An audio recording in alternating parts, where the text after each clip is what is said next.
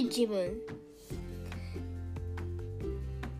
この番組は僕一太が、えー、皆さんに喋りたいこと喋りまくる番組です。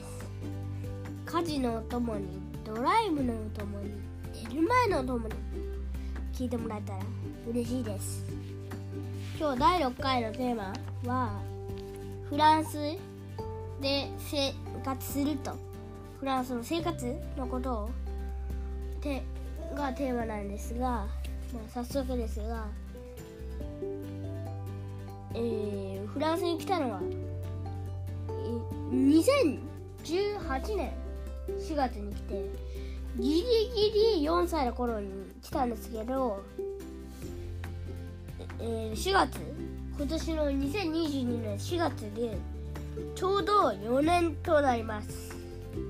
そしてフランスに住むと日本人とフランス人の違いに気づきます。例えば、えー、フランス人は感情を出しやすくて嬉しい時悲しい時大人でも外に感情を出してので えー、母ちゃんの話からすると昨日も道路で号泣している女の人がいたって言ったんですけどあれちょそれはちょっと面白いなって。そしてもう赤ちゃんを見ると子供好きの人とか笑っちゃって可愛くて。まあ僕もお年寄りみたい。な性格なんでもまあちっちゃい子が大好きで見ると笑っちゃいますね。なので気持ちが分かります。そういう人々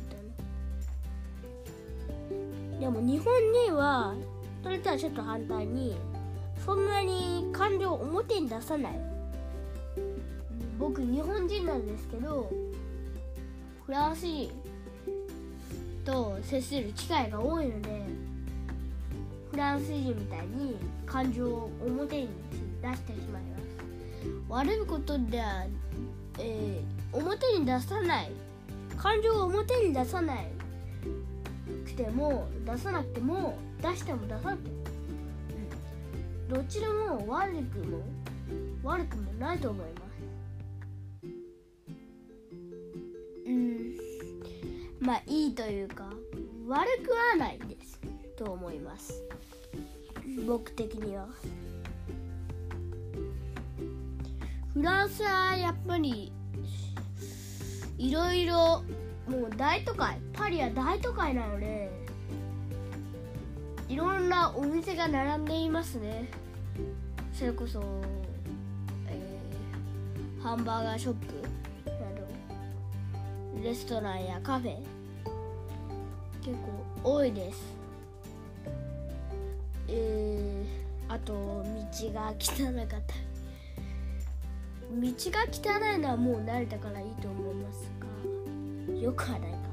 まあ、まあ、いろんな国があるからしょうがないですね。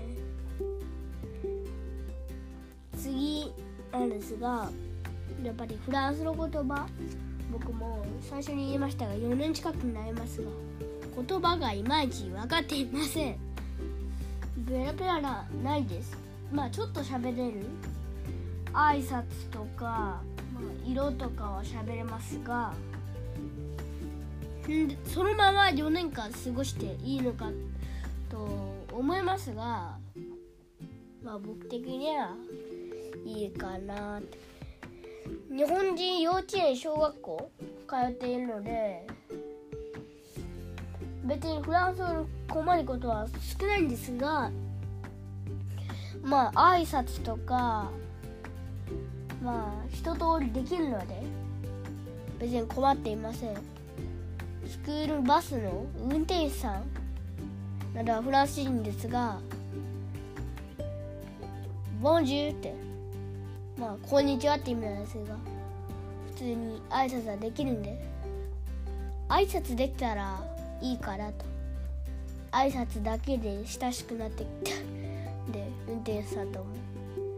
まあ公園とかでフランス人の子になんか聞かれて困ったりはしますがまあそれはそれでえー、いいんじゃないかなと自分では思ったりもします。でもちょっとは分かって色とかなら分かるんで少しなら分かります。でも日本に帰って自慢するつもりではないですかちょっと、友達の前で日本に帰ったり言ってみたりしたら驚くだろうなと思います。自慢はしたくはないけど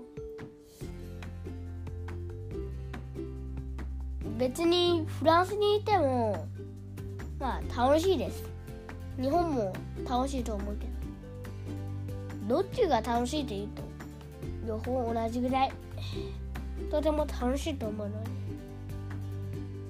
どっちが楽しいかとかは別に言わないでおきます。別にどっちでも楽しいとは思いますけどね。はい。